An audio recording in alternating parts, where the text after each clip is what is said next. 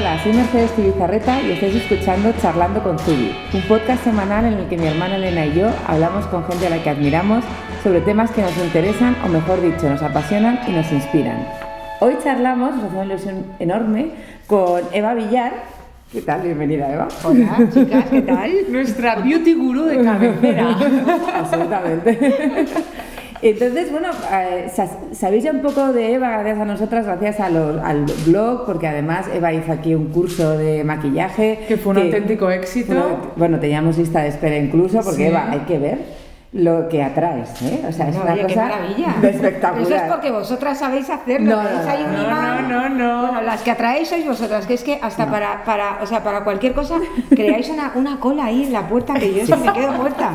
Es alucinante. O sea, e, Eva tiene su propio estudio de maquillaje y peluquería en Madrid, donde podéis coger citas si queréis ir a verla. Eva es la que me hizo mi auditoría de todo lo que tenía en casa. Llegué un día, lo puse todo encima de la mesa y empezaba Eva ¿Tú cuándo te has puesto esto? Productos de belleza. pues, pues, nunca. esto fuera.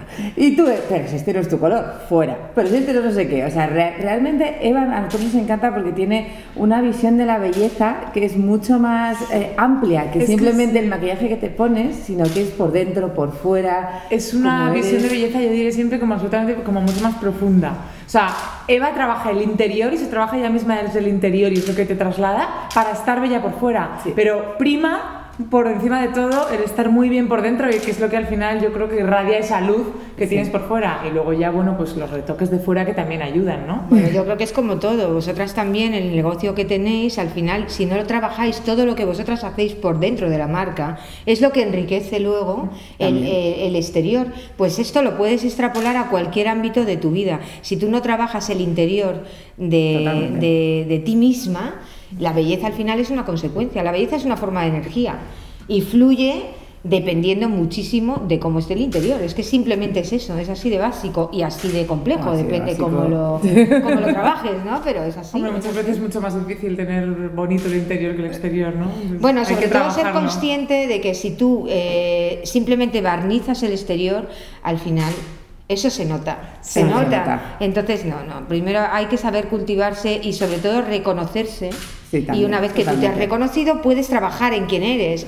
Pero si tú no sabes ni por dónde tirar y solamente te agarras de la tendencia de turno, digamos, mm. al final eso, mm, ese, eso no se mantiene en el tiempo. Es imposible. La verdadera mm. belleza siempre tiene que venir de, un trabajo interior, porque eso es lo único que sobrevive. Tú puedes ir cambiando exteriormente, te puedes ir de alguna manera pues jugando con tendencias o bueno, pues adaptándote al momento en, el que te encuentres en tu vida, pero eh, esos cimientos tienen que estar claros, porque si no al final se tambalea y te quedas perdido en algo que no sabes ni, no tienes ni, esencia propia al final, ¿no? Mm. No te diferencias. Y cuéntanos un poco cómo has llegado eh, a lo que eres ahora, a Eva Villar Beauty, exactamente. ¿Cómo has llegado a, ello? ¿Cómo te formaste? ¿De dónde viene ese amor por la belleza que tienes, que se nota, además que es de, eh, de toda la vida? Nada, nada, está en mi ADN grabadito, porque yo me, bueno, mi madre es peluquera, apasionada de su profesión desde muy pequeña. De hecho, ella fue la primera que se fue de casa para poder ser peluquera porque mi abuelo no la dejaba, entonces se inventó una historia y se fue a vivir con una tía en Valladolid y al final allí su, mi tía, su tía escondidas la llevaba a una academia de peluquería, o sea, todo muy así. Bueno, pues yo soy la segunda generación también de mujer rebelde que me quiero dedicar al mundo de la peluquería con la diferencia de que mi madre sí me dejó, obviamente, mm, de alguna manera formarme en esta profesión y ella dijo, no te preocupes, si tú lo has decidido, hasta que ella se dio cuenta de que yo ya no quería seguir por el camino del estudio, me obligó a estudiar hasta BUP, pero mm, me libré de COU. Y allí me permitió irme a, Londres y estar allí pues un poco con escuelas como Vidal Sassoon, Tony Angay, durante tiempo. Realmente estuve tres años haciendo bastantes, eh, bastante formación en Inglaterra y cuando volví, pues se suponía que yo ya estaba preparada para asumir un puesto en la peluquería de mi madre. Mi madre además montó otra peluquería más con el, con el, un poco con el sueño de, bueno, mis dos hijas quieren ser peluqueras, ya somos tres, vamos a crear un imperio billar y esto va a ser maravilloso. Y entonces nada, eh, ella montó sus peluquerías, tenía ya dos, montó otra. Bueno, el caso es que allí me planto y cuando llevo como un año y pico trabajando allí me doy cuenta de que eso es horroroso horroroso y que no quiero formar parte de eso para nada y que me parece atroz. Pero claro, ¿cómo le dices a tu madre? Oye, mamá, mm, gracias por haberme formado en esta profesión tan maravillosa, pero me, me horroriza trabajar contigo. Esta no es la visión que tengo yo un poco de mi día a día. Así. Claro, sí, o sea, saben, una peluquería con un escaparate al exterior, que era la moda y se sigue manteniendo, Sí, ¿no? totalmente. Y encontrarte trabajando durante 10 horas todos los días enfrente de una, un escaparate, o sea, todo lo que pasa por delante de la puerta te ve, pero además estás agrediendo la intimidad de todos los clientes, ¿no? Porque entra cualquiera, uno a pedir hora, otro, oye, el corte de pelo niño, ¿cuánto cuesta? Otro, oye, mira, es que mi mujer tiene caspa que le puedo llevar. Eso todos los días durante 10 horas acaba siendo algo que a mí me invadía tremendamente Es y además trabajar en la calle. teniendo una madre empresaria con unos precios muy ajustaditos y con, y con muchísima afluencia de gente, porque era una peluquería en Pozuelo, que era la única que había en 100 kilómetros a la redonda, yo creo, no tanto, pero bueno, había mucha gente. Entonces era, Eva, que te des prisa, Eva, y me pegaba pellizcos por detrás, Madre me pellizcaba, porque decía, hija, que aquí no cobramos tanto por un corte de pelo, te puedes tirar una hora, ¿eh, bonita? Venga, espabila, espabila. Pues así, todos los días, claro, llegaba, o sea, yo estaba, que es que no sabía, pero claro, en Inglaterra me había llevado a una escuela donde allí todo el mundo trabajaba a un ritmo En paz. bueno, un empaz, una armonía, Un arte. Es que la patilla me ha quedado medio milímetro, ¿no? O sea, era todo. Y de repente llego allí a Pozuelo y me encuentro con ese A espectáculo y yo decía, esto, o sea, yo no puedo con esto. Pero no sabía lo que quería tampoco. Era una cosa. mm, esto no me gusta, pero ahora qué hago, ¿no? Bueno, esa Hasta crisis que- que... tenemos todos en algún Sí, momento. hay momentos de- así de, de- de- Sí, de cambio de chip, de, de sí. tal, de algo me está pasando por dentro, pero esto no estoy bien. Exacto. Y ahí fue pues la primera vez que, bueno, fui a un psicólogo por primera vez en mi vida con 20 años y le dije, algo raro me pasa porque todo el mundo me dice que mi vida es muy guay, pero yo no la veo muy guay. Claro. No, hija, tú tienes una depresión. ¿Una depresión? Me sonaba a locura, ¿no? De- Claro. Y esto tiene cura. ¿Y cómo, Es que es una palabra que la tenemos estigmatizadísima. Y nada, el caso es que, bueno, para hacer la historia un poco más corta, al final decidí que mi futuro estaba en el cine y que yo lo que tenía que hacer era aprender maquillaje para trabajar en el cine. Y le suelto esto a mi madre. Y mi madre, mm, o sea, le faltó esto para darme un guantazo. Bueno, me dijo, ya está aquí Antoñita la fantástica, la dueña de los pajaritos, que está todo el día en las nubes. A ver, bonita, ¿cómo que tú quieres? Pues mira, si tú quieres hacer eso, me parece muy bien, pero que sepas que si tú te vas, yo no te voy a dar ni un duro, te vas con lo que puedas ahorrar y además que sepas que yo, si tú te vas, tengo que contratar a otra persona que ocupe tu lugar. Es decir, que aquí como vuelvas, con una mano delante y otra detrás, aquí no entras. Así que tú verás lo que haces. Eso sí que es echarte para adelante. Mundo, Es un venga. empujón. Venga. Entonces nada, pues ahorré durante un año lo que pudo, lo que pude, que no me dio para mucho, o sea, para pagar mi billete de ida y vuelta y para aguantar tres meses comiendo manzanas, eso era lo que tenía. Bueno, el caso es que me fui, fue toda una aventura porque yo me fui sola sin conocer a nadie y ¿A llegué. Los Ángeles? No, me fui a San Francisco A San primero, Francisco. porque no sé, me parecía como más más más parecido, no sé, a Europa, Sí, lo sí, veía es más europeo. lo veía como más, no sé, que me iba a costar menos, pero allí no encontraba yo nada más que clínicas y sitios de esteticien y aquello no me apetecía nada. Y un día llorando en un tranvía conocí una señora que me decía que por qué lloraba. Yo después de una semana sin hablar con nadie le solté todo mi rollo. Y la señora dio la casualidad de que era la mujer de un director de cine y estaban rodando una película en Napa. O sea, eso solo te pasa en una película, pues me pasó. os No, esas cosas pasan. O sea, Me encanta, cuando- me ha puesto la carne de gallina, no me veis, pero madre mía. pero ella me dijo- me eso dijo, ocurre. sí, sí. Eso ocurre. O sea, cuando pones. eh, a ti no te van a venir a buscar aquí un director de cine. sí. Pero si te vas hasta allí, te mueves, lloras en un Te tranvía. esfuerzas y puede ocurrir. parte, Es El universo algo te puede volver. Yo estoy convencida, convencida. Bueno, entonces la, la historia es que este señor, bueno, me invitaron a cenar a su casa, fui a cenar a su casa, me contaron, bueno, que tenía algunos amigos en Los Ángeles, pero que desde luego me tenía que ir allí. Me consiguió una cita con el director de una escuela de maquillaje. En Los Ángeles cogí un avión al día siguiente, me fui para allá, me reuní con este señor, me dijo lo que costaba la escuela, casi me muero en ese mismo instante, porque claro, y me decían, "No, es que tú además como no tienes visado de estudiante, pues no te podemos cobrar por meses, tú tienes que pagar todo de golpe Madre si quieres entrar. Y yo, "Am, bueno, no pasa nada, mi familia es millonaria, usted no se preocupe, usted apúntenme que yo empiezo el curso. No me Y te vas a saber nada de eso. Nada, nada. Bueno, de hecho mi madre la había estado llamando yo a cobro revertido desde, los, desde San Francisco cuatro días y al quinto me dijo, mira bonita, que llores porque no encuentras escuelas y que encima me llames a cobro repetido. O sea, no me vuelvas a llamar hasta que no tengas algo interesante que contar. Por favor. Y entonces nada, me tiré una semana entera sin, sin llamarla y mi madre esa semana fue cuando de repente se derrumbó. O sea, ¿qué he hecho? He echado a mi hija sola en la vida, no sé dónde está, se ha marchado y ahora no sé nada. Y entonces fue horroroso porque mi madre lo pasó fatal. Bueno, es que se fue a la Virgen del Rocío a rezar porque no sabía nada de mí y se sentía como Ay. horrorosa, ¿no?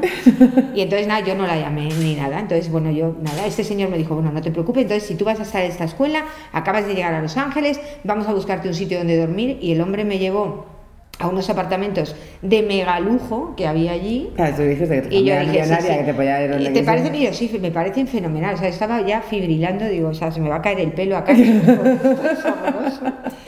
Y bueno, el caso es que yo le dije que sí a todo y ese mismo día me fui a comprar unas sábanas a un centro comercial llorando como una madalena porque además tardé cuatro horas en llegar porque yo sabía que todo estaba tan lejos allí y iba, No o sea, iba escuchando Camarón de la Isla en mis Walkman llorando como una madalena y, y cuando llegué tenía los ojos así ya que los tengo ganas pues les parecía una rana vieja los ojos así y la señora que me vendió las sábanas me dijo pero ¿qué te pasa? ¿estás bien y tal? Y yo, sí, tal, pero ¿de dónde eres? Pues soy de España A mí ¿A ti- cada uno a que me que dirigía la palabra Madre mía. Abrías con puertas, o sea. Eso pasa cuando estás Yo cuando solo. veía a alguien así como un poco receptivo, Ay, qué beso está. y esa señora la verdad que me dijo, mira, cierran el centro comercial ahora en 20 minutos, tú no puedes volver andando otra vez porque vas a tardar otras cuatro horas y es de noche, espérate que yo te llevo a casa. Bueno, pues ahí nació una amistad maravillosa que más que amistad yo lo llamaría pues es un regalo del cielo porque esta señora se convirtió en la madre que yo no tenía allí.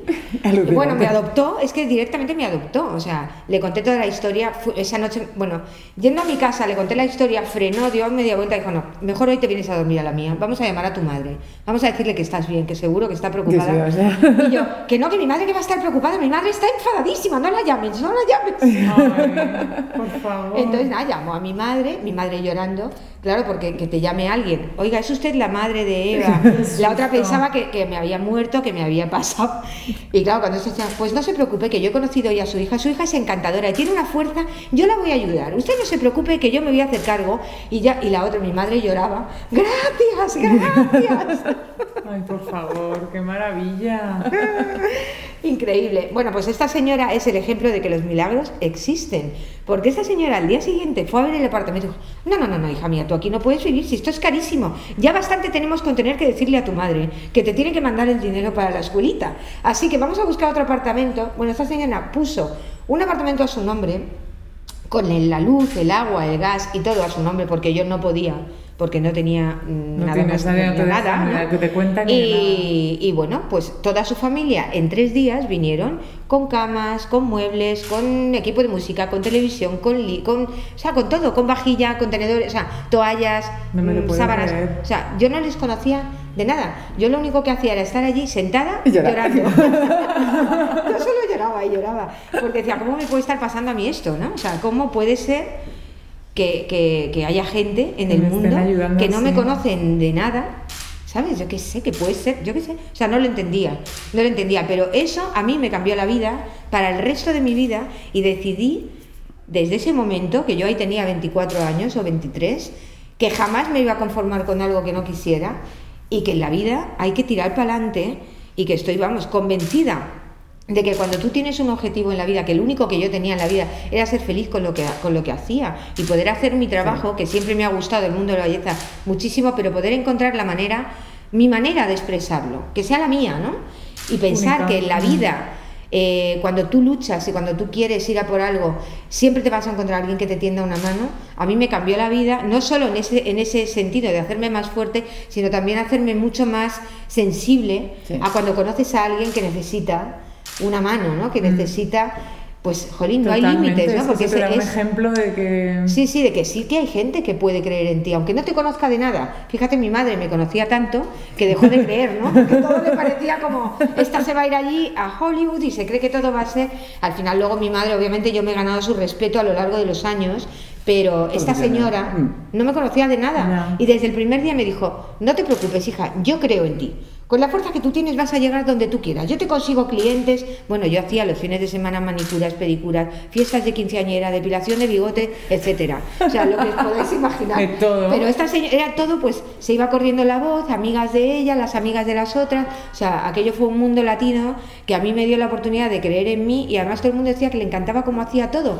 Y yo que había trabajado solo con mi madre, pues aquello me hacía sentirme como muy poderoso, ¿no? ¿no? Yo soy buena en esto, yo soy buena en esto. total. La seguridad que necesitabas, es que no me extraña para seguir creciendo. Sí, y nada, mi madre al final obviamente me dejó el dinero para la escuela, yo le prometí que le iba a devolver hasta el último duro, pero ella no tuvo ningún problema, me dijo que me ayudara, eso sí me recordaba todos los días que tenía que trabajar, Sí. que tenía que ganarme el dinero y Sí. tal y cual, y así lo hice, estuve allí un año y pico, maravilloso, y, a la, web- y allí conocí el mundo de la moda. Resulta que luego también tuve otra mini depre, porque el mundo de la- del cine me pareció atroz y un rollo. Y era como, otra vez me está pasando esto, ¿qué puedo hacer? Pero enganché con una persona que tenía agencias de modelos allí y descubrí esa otra parte creativa de trabajar cada día con una persona diferente que la puedes transformar en mil mujeres, ¿no? Una, una, una persona cruda, ¿no? Es como jugar a los recortables, de una persona en crudo y la puedes transformar en mil personajes diferentes, ¿no? Eso fue lo que a mí me, un poco me motivó y dije, "Ah, por aquí quiero yo seguir. Sí. Y luego vine a España y he estado los últimos 20 años trabajando en moda, trabajando en moda. Y ahí me pasó el tema contrario, de tener una persona a la que puedes transformar en mil, de repente cuando llevas tiempo trabajando Sí. con modelos que al final son maniquís, digamos, que se Sí. prestan, ¿no? Para que tú las transformes, poco a poco te vas dando cuenta de que detrás de ese maniquí hay un ser humano, hay una persona que lo que quiere sobre todo es que tú la trates con cariño, que no la trates como una muñeca que la vas a transformar durante tres o cuatro horas en algo, ¿no? En la vaquera, o en, ¿no? o en la, La mujer de negocios, o en la sport chic, o en la... ¿no? O sea, de repente, eso sí, está fenomenal y es lo que sale en la foto, pero para que ella esté segura, salga guapa, tenga una sonrisa bonita y además se sienta cómoda en una sesión de fotos, tiene que haber un trabajo previo, de, tiene que haber una historia de amor entre, entre el equipo y esa Qué persona. bonito. Porque cuando... Sí, porque cuando una niña llega a un trabajo es súper vulnerable. Sí. De verdad que no sabéis, la- lo- aunque nosotros nos parezcan mujeres 10 porque tienen, pues eso, medidas perfectas, alturas maravillosas y unas, unos cutis y unas caras, se las juzga tanto porque pueden llegar a un trabajo y dicen, ay, es que me resulta demasiado comercial. O llegan al siguiente, "Uf, es que tiene una cara tan moderna que no sé yo cómo van a salir las fotos. Son muy frágiles, O, ¿no? sí, Al o es que está es muy muy- blanca. O sea, todo el mundo habla y, y cuestiona absolutamente todos sus rasgos. Nadie se plantea quién hay detrás de eso, ¿no? Entonces, a mí me, Sí. me pareció una, un camino muy bonito descubrir los seres humanos con los que me encontraba detrás, ¿no? Y ayudar a estas niñas, sobre todo las que son más jovencitas, a que realmente se cuidaran, o sea, que no dejaran de comer, por ejemplo, porque en la época en la que yo empecé se llevaba muchísimo la mujer extra delgada y te encontrabas con niñas que no se cuidaban nada. Pues conectar con esa parte un poco madre también, ¿no? De, venga, ¿cómo te estás cuidando? ¿Qué estás haciendo? ¿Cómo te cuidas la piel? ¿O qué estás comiendo? Un poco que ellas sintieran que alguien se preocupaba por esa parte humana, ¿no? Que se queda un poco... Pues eso se ha convertido en mi Ah, vocación. claro. Cuando yo monté mi estudio, yo quería conectar con la persona, con el ser humano que hay debajo, porque yo estaba, pues eso, muy acostumbrada a que vinieran chicas, pues modelos amigas de toda la vida, o yo iba a casa de algunos personajes eh, conocidos, y la parte más bonita donde construyes la imagen de alguien es cuando estamos las dos descalzas tiradas en el suelo, hablando tranquilamente y un poco como dejando de representar quién eres fuera, ¿no? Ya. O sea, y realmente co- construyendo quién eres dentro. Sí. Porque eso al, al final es lo que crea ese, ese matiz en tu semblante que puede reconocer todo el mundo. En lo que tú te transformas un día, porque un día te subes a un tacón de aguja o te cuelgas un bolso de, mm, de un dineral, eso eh, lo pueden ver solo algunas personas, pero el resto, o sea, lo que está debajo, eso lo ve todo el mundo. Eso realmente es lo que se ve. Y ahí es donde yo he construido un poco un espacio donde ayudar a la gente también a conectar con esa parte suya Sí. que todos la tenemos y que necesita ser cultivada también desde el respeto a la Eso es lo que, imperfección. cuando tú hablas de belleza consciente, que tú hablas de, de ese término que a mí me encanta, ¿te estás refiriendo a eso? Ese de Sí. eh, sentirte bella. eh, ¿Cómo? Tú, tú lo explicas mejor. O sea, yo te dejo a ti porque, como veis, habla de maravilla, no tenemos que darle pie casi nada. ¿Qué es la belleza ¿Qué es la belleza consciente? consciente? Bueno, os estoy echando una chapa que yo no sé si, chicos, No, de verdad, no, no, os sintáis obligados a escuchar este podcast, podéis dejarlo ahora mismo. No, No, no. quiero más. Escuchadlo porque os va a cambiar la vida. Bueno, la belleza consciente no es ni más ni menos que eh, comprender, comprender que todos nacemos con unos atributos determinados Sí. y que el conjunto de todos ellos es lo que somos en realidad. Pero la gente está muy acostumbrada a enfocar en partes muy concretas. Es decir, no me gusta mi nariz, o tengo la oreja un poquito salida, o ten cuidado porque es que esta entrada de la izquierda no me gusta que se vea. Eso es Eso. lo que decimos siempre que vamos. No, pero es que Me he dado cuenta que tengo aquí una peca Sí, o la que hay que ceja. tapar. Es que esta ceja la tengo más alta que esta. ¿Por qué nos obsesionamos tanto por nuestros mini defectos? Pues Y es nos muy obsesionan fácil. y nos comen. Bueno, pues ¿qué pasa? Que nosotros a nosotros mismos nos vemos por piezas, nos vemos por partes. Justo, es cierto. Pero si tú lo piensas, tú a nadie le ves por partes. Cuando tú hablas No, no, con no, no, alguien, tú ves el conjunto de esa persona, lo que Sí. transmite, cómo se mueve, cómo habla, eh, te puede inspirar la ropa que lleva o cómo la mezcla, te puede inspirar su sonrisa, pero tú siempre ves un conjunto. Sin Sí. embargo, cuando uno mira hacia uno mismo, se ve por fragmentos, se ve por partes. Pero es que tengo la rodilla gorda o es que tengo el culo no sé qué. Entonces, la belleza consciente se trata de englobar quién eres, dejar de verte por partes y empezar a ver el conjunto de quién eres, empezar a enfocar sobre todo también en esas partes que tienes bonitas y enfocar en ellas, dedicarle un tiempo a esas partes. Porque si tú no eres consciente de todas esas partes, estás mermando quién eres, totalmente. Entonces, la belleza consciente es una belleza global, es una manera de verte como eres capaz de ver a los demás. Aprender a verte a ti mismo también de esa forma, el conjunto de Difícil. ti. Que es muy, muy difícil. Qué difícil, somos tan críticos. Eh, cuando te miras en el espejo, o sea, yo ahora mismo que, que además hago lo de mi zubi de hoy, que la verdad es que a la gente le encanta, me escriben muchísimo, es en plan, qué gozada poder ver a alguien con una talla más normal posando en el espejo. Me miro y digo, claro, si es que yo me miro y luego cuando me veo en la foto a veces digo, anda, me veo mucho mejor en la foto que como me veo yo a mí misma. O sea, sobre estás dando cuando- permiso, Claro. estás dando ese permiso a ti misma de poder verte de una manera global y enseñárselo al mundo. Claro. Eso es maravilloso. Eso es un ejemplo de verdad de belleza global maravilloso. Porque a algunos les gustará tu sonrisa, a otros les gustará el conjunto entero. Otros te dirán, Jolín, qué bonito, cómo te queda el bolso mezclado con tal. Sí. Pero tú estás enseñando eh, a, a toda Mercedes, o sea, toda Sí. está ahí presente. Y entonces está ahí para que la gente coja lo que quiera de ti. Exactamente. Pero no estás enseñando una parte. Exacto. Y, pero tenemos esa educación porque la cosme- el mundo de la cosmética también nos ha enseñado eso. Tiene Sí. unos labios voluptuosos Nos como los de. Sí, nos ha o partido ten en la cadera de y- menganita. y, nos sí. ha vendido en trozos. Exacto. O sea, lo que han hecho ha sido el decir, eh, como no te voy a dar el completo y además te voy a facturar muchas cositas, obviamente, eh, vamos a darte por trocitos. Entonces, eh, te voy a mejorar los labios, te voy a hacer las, las pestañas más largas de la historia, te voy a hacer tal. Entonces, nos obliga a vernos así en vez de vernos al completo.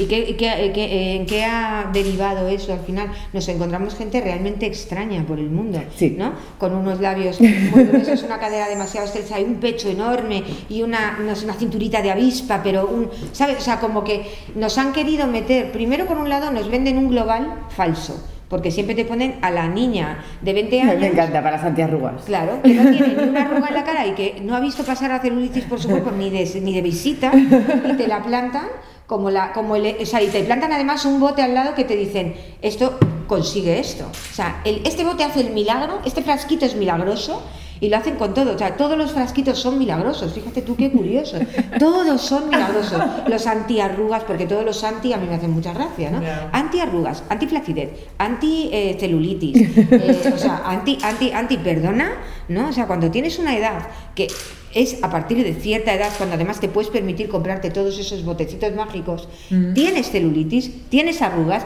y tienes flacidez y está fenomenal. Me encantaría que esas marcas dijeran un producto para cuidar de tu celulitis, un producto para cuidar de tu flacidez, para cuidar de tus arrugas. Mm. Una arruga nutrida Sería- es maravillosa. Está bien que si tú quieres ralentizar el tiempo utilices tratamientos que hay millones como Botox, como Que yo también los utilizo, ¿eh? Ojo. Pero a lo mejor me hago un botox una vez al año para mantener mi arruga en su sitio. Lo que no voy a hacer con 46 años es tener la cara planchada. Porque para mí es antinatural, lo siento. O sea, quien quiera tener la planchada, yo lo respeto, me parece fenomenal. Pero de verdad, no eres más guapa por tener la cara planchada ni muchísimo menos. La belleza no está ahí, no está en convertirte en la de 20 que sale en la foto. La belleza está en respetar el paso del tiempo por tu naturaleza y cuidar de ello. Es decir, y dejar evolucionar tu belleza además. Exacto. Y no es abandonar. Ya no tienes 20, tienes 40. Pero yo, por ejemplo, me veo mejor ahora que cuando tenía 20. O sea, con 20 obviamente me veo más delgada, más planchada, más, más de todo, pero ya ahora me veo con una seguridad que yo a los 20 no la tenía, pero yo a los 20 era lo peor, o sea, no sabía ni lo que me venía. Era un desastre. Pasa lo mismo. Yo, yo de verdad que cada cinco años es que creo que. Y además nos cuidamos, intentamos cuidarnos por dentro y por fuera, y es que me veo cada vez mejor. ¿Sabes? es que tendré, pues sí, tendré alguna arruga más, tendré soy más mayor, pero la precisamente seguridad... vosotras tenéis una cara planchada natural que da mucha envidia. pero es como, efectivamente, una belleza como más... Natural, son los pollos. Más completa, incluso como te cuidas más, te sientes más fuerte y eso te da como más belleza, como de fortaleza, ¿no? Hablábamos un día, Elena y yo, que, que muchas veces este canon de belleza que se nos obliga a cumplir, Elena decía, claro, a los hombres no se les pide igual. Le decía, ya, es que no es eso, también es que los hombres en muchos casos irradian poder. Entonces, eh, eso de que el hombre más feo nos parece guapo y la mujer le estamos exigiendo más, digo, es que claro, ese hombre de negocio está y te está irradiando no solamente que es un hombre hecho y derecho con 50, 60 años, sino que te irradia poder y eso también es... cierto. Entonces, cuando, si tú como mujer, o sea, nadie le pone un pero a Oprah Winfrey. Y Oprah Winfrey es una mujer de 60 y pico años ahora mismo, mayor, con su tipo, con tal, pero tú no le pones un pero. O sea, nadie la llama, entre comillas, gorda a Oprah. Es como, no, no, es que te, te tendrá tal peso, pero es que qué tía. Es Oprah. Claro, es Oprah. Entonces, eso es lo que tenemos que trabajar. Ese poder que nos irradia, que irradia pero y que dice, soy lo que soy. Y aquí voy. Yo lo veo un poco también que esto es algo que nosotras estamos empezando a cambiar, pero viene de atrás. Es decir, obviamente la cosmética se inventó para seducir, ¿no? O siempre se ha vendido como las armas de mujer para seducir al hombre. Entonces era como que, eh, bueno, tenías que estar sexy, tenías que estar... ¿Por qué? Porque es verdad que venimos de una época en la que la mujer... Eh, pues no trabajaba, ¿no? O sea, la mayoría de las mujeres antes, antes no trabajaban, eh, se quedaban en casa y entonces sí que era muy importante la época de la juventud porque era cuando tenían que encontrar marido para casarse bien. ¿no? Una vez ya casada ya... Sí, estábamos en una posición de, inferioridad, es la realidad, entonces usábamos de esas armas para ese hombre protector, ese hombre tal, para conseguir, mejor, efectivamente, y ahora eso ha cambiado, claro. el, que mejor nos iba a proteger, nos iba a cuidar, nos iba a dar la mejor Pero yo creo que y el hombre compraba su trofeo, es que era así, me he llevado a la más, ¿no? A la más guapa, la más tal, la, que, o sea, porque al final que es que era eso lo que nos vendían, sí. era eso, tenía que ser la más educada, la más tal.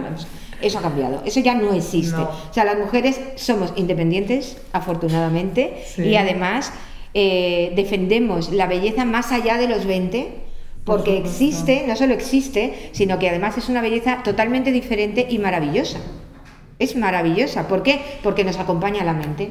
A los 20 no, a los 20, a los 20 está el cuerpo maravilloso, pero la mente la tenemos en otro lugar totalmente diferente, estamos a por uvas. pero con 40 es cuando nos podemos hacer mucho más conscientes y tenemos una mentalidad mucho más serena, no estamos hormonalmente tan locas y entonces es un momento magnífico para cuidarnos desde otra perspectiva y, respetarnos sobre todo. Nos cuidamos ya para nosotras mismas, o sea, absolutamente. Sí, sí, para estar mejor, Estamos empoderadas. y trabajar esa seguridad, trabajar esa seguridad y ese poder que nos hace sentirnos tan bien, ¿no? Que a mí me pasa con cada año que pasa. Sí, sí, es verdad. Yo me parece maravillosa esta edad y la disfruto mucho a través de mis clientes, me parece muy bonita y además me parece que la cosmética, el mundo de la cosmética, que es un poco mi otra parte, ¿no? que yo tengo una tienda online donde ofrezco productos para mm. que la gente se cuide en su casa, porque una cosa es que tú vengas al salón, que eso es lo, que ha pasado siempre, tú vienes, te haces un peinado o te haces un corte de pelo y adiós muy buenas, no. La belleza consciente o la belleza un poco hay que controlarla desde, o sea, tiene que haber un hilo conductor entre lo que haces en un salón y cómo te cuidas en casa. Claro. Sí, lo importante que es el después de que tú nos dejes maravillosas y perfectas, y eso es verdad que podemos dar fe que lo haces, el, pero luego ¿qué me hago en casa? ¿Cómo me ¿Cómo hago? me ¿Cómo cuido? tienes productos? No, es que hay que destinar además un tiempo en el día. O sea, sé que vamos todas súper ocupadas. Sé que eh, al final eh, los niños, el trabajo, el hacer la compra, el comer bien, o sea, es, es un mundo. O sea, estamos ahora haciendo malabares. O sea, so- somos, en vez de mujeres, somos malabaristas, que además estamos intentando llegar a todo. Sí, o sea, es una cosa como... Es de las pelotas, venga, dígame otra que puedo. es que es verdad. Podemos con todo. Es así, es Pero verdad, es verdad. a, mí, a mí me encanta cuando tú me explicas en plan, vale, Mer, no tienes que hacer nada más. Lo que haces ya está bien, son cinco minutos al día, tal. Pero cuando tenés la crema, dátela con cariño. Y, y a mí se me hace gracia, tienes que tocarte. Y yo, Eva, por Dios. ¿De qué me estás Yo no sabes lo que hago eso ahora, ¿eh? Por la noche con el aceite de noche, pues bueno, estoy en plan, venga, venga, venga, masaje, masaje, tócate, tócate, ¿sabes? Que me dijiste, Sí. es mucho más importante cómo te echas la crema que la crema en sí supuesto, misma. por supuesto. Entonces ya estoy en plan y estoy Entonces, aplicando final, todo lo que nos único que es hacer es hacer, intentar hacer. También tiene mucho de mindfulness todo esto. Hacer con supuesto. cariño las cosas que haces. O sea, no te pongas crema, ¡ay, corriendo me pongo la crema. Date un minuto.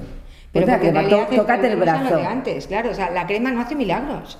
Lo que hace milagros es cómo utilices un producto. Eso es lo único que realmente hace milagros y es la manera de agradecer a nuestra naturaleza y a nuestra belleza un poquito de ayuda. O sea, si a, si a los 20 nuestro organismo llegaba a todo y teníamos un pelo súper frondoso, grueso, Qué pelos, qué maravilloso. pelos teníamos Ahora cuando te 20. dicen, ahora, ahora cuando te dicen, no, es que yo ya no tengo el pelo que tenía. Yo tenía un pelo con 20 años. ¿Qué Esa pelo frase tenía? te Esa la deben decir Esa- a ¿Y diario, qué piel ¿no? tenía yo? con mi- Pero sobre todo lo del pelo, porque la piel parece que tenemos eh, muy educados, ¿no? Tenemos la costumbre de darnos crema todos los días, aportar esa nutrición que el cuerpo ya no llega, ¿no? A darnos. Justo, sí. Pero en el pelo, no. Es como, bueno, envejece, claro que envejece, envejece todo. El pelo también envejece. ¿Por qué no vamos a tratar de darle al pelo por fuera lo que ya no llega a eh, producir por dentro. Pues es un modo de ser agradecidos. El cómo te lavas el pelo, el cómo te aplicas una crema, el cómo te duchas. Esos momentos que inevitablemente los tenemos que hacer todo el mundo,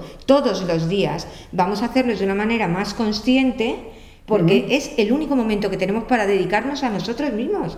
Cuando nos hacemos la rutina facial y cuando nos metemos en la ducha. Es que no tenemos ningún minuto más. Sí, a, a mí me encanta cuando tú me contabas que al final eh, la forma en la que te has dado tu aceite o lo que sea, cuando te lo das de verdad eh, sintiendo que te lo estás dando tu masaje, es que el efecto se nota. Por supuesto, Es se que nota brillas. enseguida.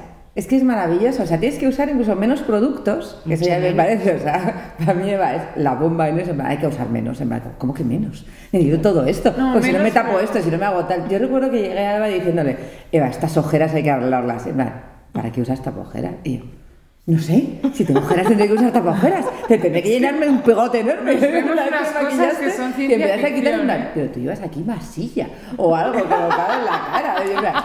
Te has echado con espátula. Exactamente, porque ya sentas y de repente fue como, ah, ¿y no, y no tengo que hacerlo? En plan, no, pues ¿para qué? Hazte un poco así y ya está. Y fíjate cómo de repente se ilumina todo solo. Y yo, en plan, es verdad.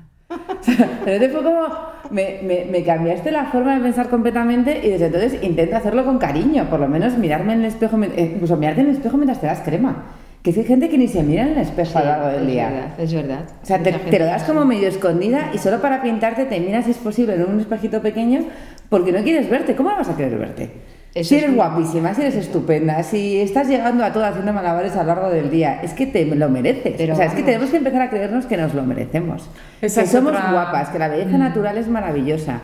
Que no es solamente lo que se ve en una foto, sino lo que irradias, cómo te mueves. O sea, ese cuidar tu cuerpo para Totalmente. moverte bien, para eh, andar bien. o sea, Estar ágil, hacer ejercicio también es parte de la belleza, Sí. estar fuerte también. Estar tranquila, hacer tus Mm. dos minutos de relajación antes de que alguien se levante. Eh, trabajarte esa parte por dentro es absolutamente fundamental.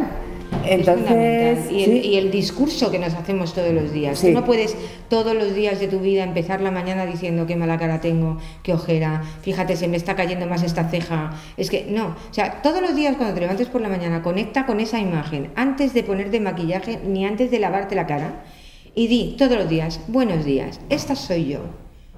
Gracias por todo lo que tengo y voy a ver cómo se lo enseño al mundo de la mejor manera posible. Todos los días un discurso general maravilloso hacia ti y darte las gracias y conectar con quien Mm. eres, eso te cambia el semblante para siempre. La- el mejor consejo de belleza, de verdad, que podéis coger es ese. Sí. Ni qué crema usas, ni qué aceite, ni qué tapa ojeras, ni cómo pintarme el ojo para ser más grande. Es quererte.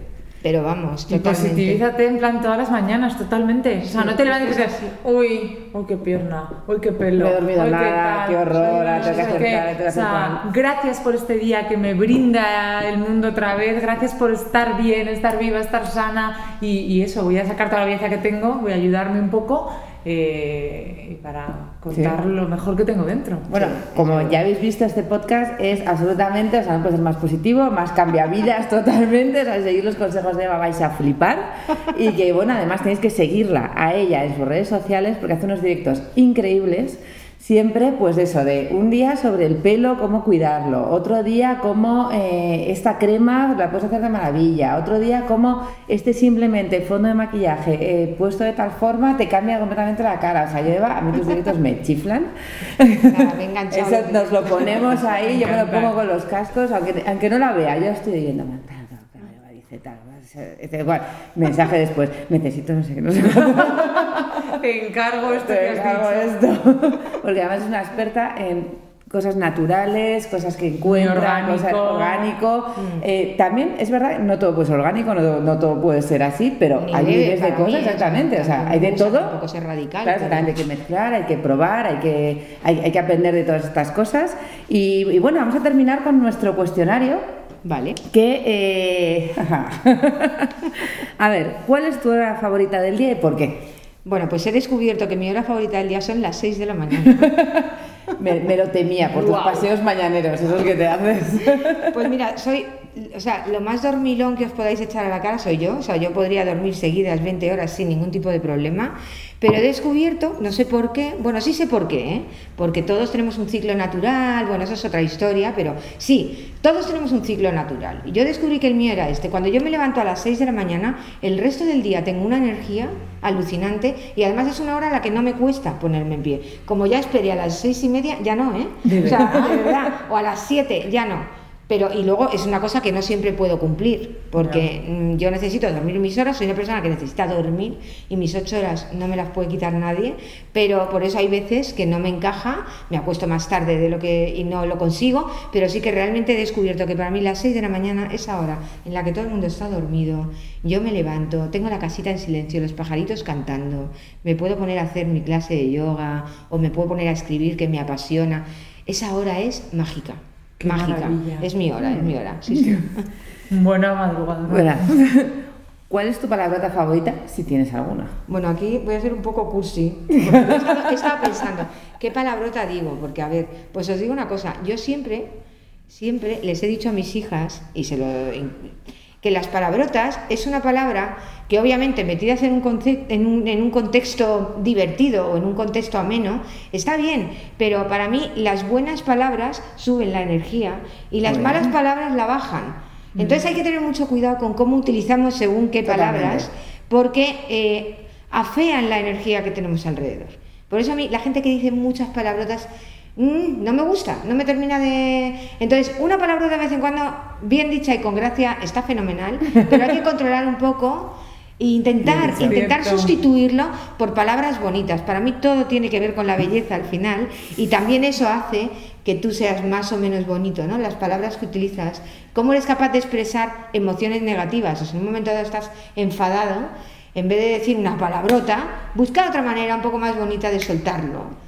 Y eso también ayuda Es a un buen trabajo, ¿eh? Me gusta. Un buen trabajo el pensarlo. Así que bueno, lo siento, pero no Es como a lo de verbalizar No pasa nada. Sí. Recomiéndanos un podcast que escuches porque tú además eres friki como nosotras de los podcasts Bueno, bueno. y tienes... Pues mira, a mí siempre me dicen que soy un auténtico, mm, vamos, lo más pesado que te puedes encontrar en el mundo soy yo escuchando podcast.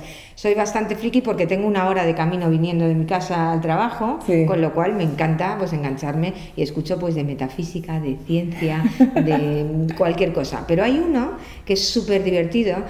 Hay una cosa que es una especie como de ciencia psicológica que se llama el enneagrama, que os lo recomiendo a todos que os lo leáis. Hay libros sobre el enneagrama en cualquier sitio y hacéis una especie de test y sale un poco cuál es vuestra personalidad. Entonces es muy divertido porque se supone que todos estamos gobernados por un pecado capital. Entonces a unos nos gobierna la pereza, La a otros la codicia. la gula. Sí, sí, No yo soy, claro, yo también, yo soy la gula. Yo soy la gula, ¿Sí? sí, sí, yo soy la gula. ya, total. o sea, terminar La, gula, la tirarlo. gula no es tampoco que es que te quieras poner ciega de No, macarrones, no, no, no. es que te quieres poner ciega de todo. De todo. Es decir, si quieres leer todos los libros, si quieres hacer todos los viajes, si quieres conocer a todo el mundo, Es y quieres estar en, todos- en todos los saraos, en todo, es eso, ¿no? Eso es la gula. Y entonces es una personalidad pues que está muy marcada por eso y te Obsesiva. enseña, claro, te enseña los tres niveles, cuando estás muy muy bien, cuando estás a nivel medio y cuando estás a nivel eh, insano un poco, cómo afecta tu personalidad Qué en bueno. esos tres niveles. Entonces es muy divertido porque aprendes mucho, no solo de ti, sino de la gente que te rodea y además es maravilloso y lo utilizan muchísimas empresas para contratar gente.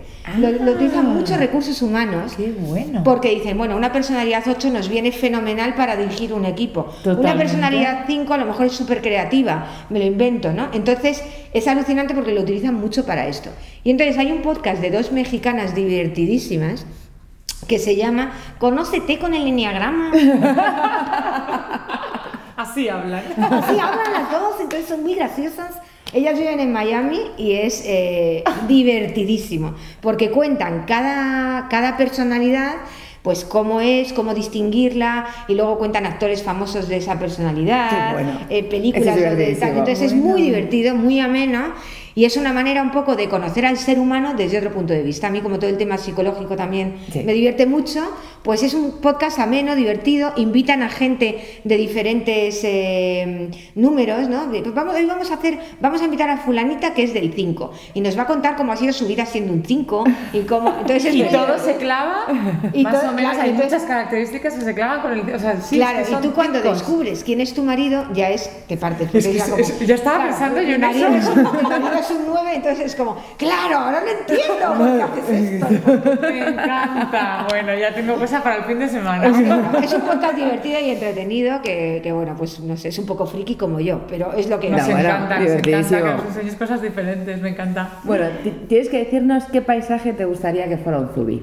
Bueno, pues hay uno que a mí me encantaría, habéis estado en Los Ángeles, que es mi ciudad del corazón, como habéis Sí. podido escuchar, Sí. Y me encantaría un paisaje del observa desde el observatorio. Ah, del Griffith. Hecho. Bueno, me- desde Me voy para allá en marzo, Porque allí, eh. allí yo, o sea, me he pasado días enteros, yo vivía muy cerquita, cinco minutos, me he pasado días, me iba a escribir allí, o me iba pues a... Yo tengo diarios escritos desde los 14 hasta los 25 años, todo seguido, y los últimos que escribí fue allí. Porque Qué luego ya dejé de escribir diario tan de manera...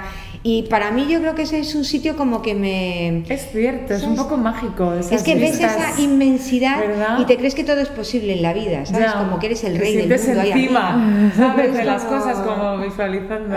Así que ese me encantaría, os lo encargo.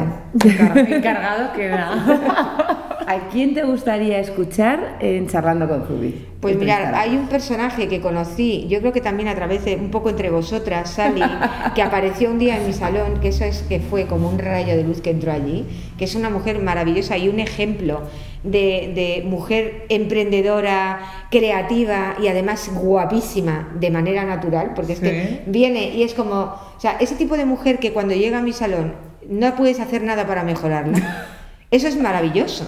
Cuando alguien te viene ya con una esencia tan bonita, dices, es que no te haría nada. O sea, mi trabajo está en mantener lo que veo, en intentar que to- lo vea el resto del mundo también. Ujú. Pero no puedo hacer nada ¿Quién más es por esa ti, ¿no? joya? porque bueno, esa joya es Susana de Suma Cruz. Vale. eh, Por favor, Nos lo traemos. o sea, Totalmente. A te- su, entendemos a su lo que quieras. Traerla porque es una cosa espectacular de mujer. A mí me parece inspiradora, me encanta seguirla en redes y Es me muy encantaría, libre. me encantaría escucharla. Tiene una libertad para enfocar todo que a mí me da una envidia. A mí me encanta. Porque ella hace las cosas bajo lo que ella eh, siente. Y, y eso a mí me cuesta. Pese a que parezca yo muy, sí, sí. muy, muy locuela, tal, tengo una parte racional ahí que me, que- que me Obligada, engancha. sí. Y, y yo ya cuando hablo con ella es como, Dios, sea, es guay, o sea, es muy libre. Es muy libre, Sí, muy, sí. muy y a mí me flipa. A mí me parece O sea, maravilloso. Qué guay. Así que nada, Apuntada. a ver, luego yo os quería pedir a Meryl Streep, que es mi Oh. icono de la belleza natural. Oye. No sé si lo vais a conseguir, pero ya cuando vayáis a hacer la foto del observatorio, También. si eso llamáis al telefonillo y decís, Meryl, baja, por favor. Coming from Spain. Porque es que eso Meryl, también me o sea, hay que encantaría, decirlo, vamos, ¿cómo ha envejecido Meryl? ¿Cómo es? ¿Cómo es? Maravillosa. ¿Cómo es? O sea, es la más mayor en los Oscars con sus vestidos, con su tal, y le da igual. O sea, se Es las come. maravillosa. La ves en una foto al lado de cualquier actriz de esta joven, se la come con Porque es patatas. todo Totalmente, fuerza, es totalmente. todo fuerza y seguridad Totalmente. y belleza interior. Y, y nadie la dice que tiene una arruga, que tiene No. peso, que tiene tal. O sea, a ver quién le tose a Meryl Streep. Claro, si es o sea, que tú coges a sonríe. esa mujer y le- de repente le estiras la cara, le pones morros Ah. y le pones tetas y le, afinas la cintura. O sea, no, por Dios, nadie haría eso. Es que no le harías nada, Ya la dejarías como ella. está, ¿no? Pues eso es la Ese esencia. es un ejemplo es un de ejemplo belleza natural exacto, de belleza real. respetada. Sí. De, una, de respetar esa naturaleza, que no tiene nada especialmente, o sea, no es un icono de, de perfección, ni mucho menos, No. pero es un icono de naturalidad y de una, un semblante tan sereno por estar tan reconocida dentro de sí misma que, que- que lo ve cualquiera, cualquiera es capaz de verlo. Sí. Entonces es para mí también alguien a quien admiro A muchísimo. también. Nosotros Pues apuntando- alto estamos. apuntando alto. Apúntalo, Mer, ¿no? No me quedo en las cosas en pequeñas. Y por último, una frase que te inspire. Que te Vale. inspire ahora, porque a lo mejor Pues una frase que me inspira, que me encanta y que la he utilizado mucho en notas que escribo. Cuando hago pedidos siempre escribimos una nota a mano y es la belleza está en los ojos de quien mira con amor. Ah. Porque es verdad que nada es bello por sí mismo. Lo que lo hace bello es quien lo ve. Entonces, en eso también tenemos que un poco conectar con esa parte que os decía antes, ¿no? De no ser tan críticos con nosotros mismos, porque al final no- nadie nos ve como nos vemos nosotros. Y para una persona puede ser maravillosa y para la de al lado decir, pues a mí no me ni fu ni fa. Bueno, se ¿no? ocurre mucho. Y es lo mismo. Y una rosa es una rosa y a algunas personas les parece maravillosa y a otras pues la rosa no les gusta. Es así, la belleza está en quien mira con amor y, y- y, bueno, pues eh, somos más sensibles a unas cosas que a otras y estamos siempre, al ser algo que se puede ver, ¿no? Y que existimos en el mundo, estamos siempre expuestos a quien nos mira. Y eso sí, siempre vamos a, pro- a procurar eh, rodearnos de gente que nos mire con amor. Hombre, fundamental. Eso es fundamental. Lo demás, fundamental. fuera. Vamos, Sí. o sea, Alejandro. Eso es quien no te mire con amor, fuera. O sea, siempre sí. acercar esa, es- Sí. esas amigas que tenemos, esa, ese grupo que tenemos, Exacto. esa tribu que tenemos. No, esa de- palabra de rodearnos gente con esa gente que, que- que nos queremos entre Eso, nosotras. son, nos eso, hacemos- eso nuestro verdadero espejo. Claro, Ese es el espejo de verdad en el Sí. que nos tenemos que mirar. Sí. Es en esa gente. La que te quiere, la que te ve completa, la que ve cualidades en ti. Ese es tu espejo. Sí. Y ahí es donde no podemos perder el, el filtro jamás.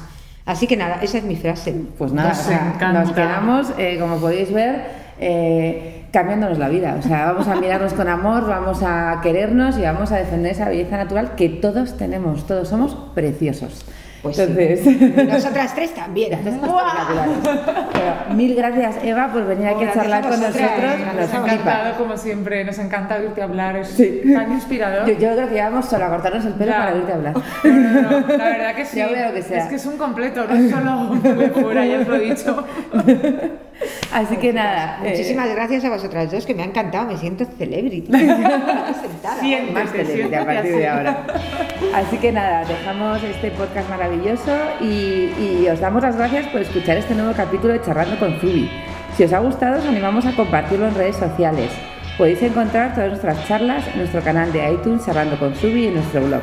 Nos despedimos hasta la semana que viene con un fuerte abrazo. Gracias.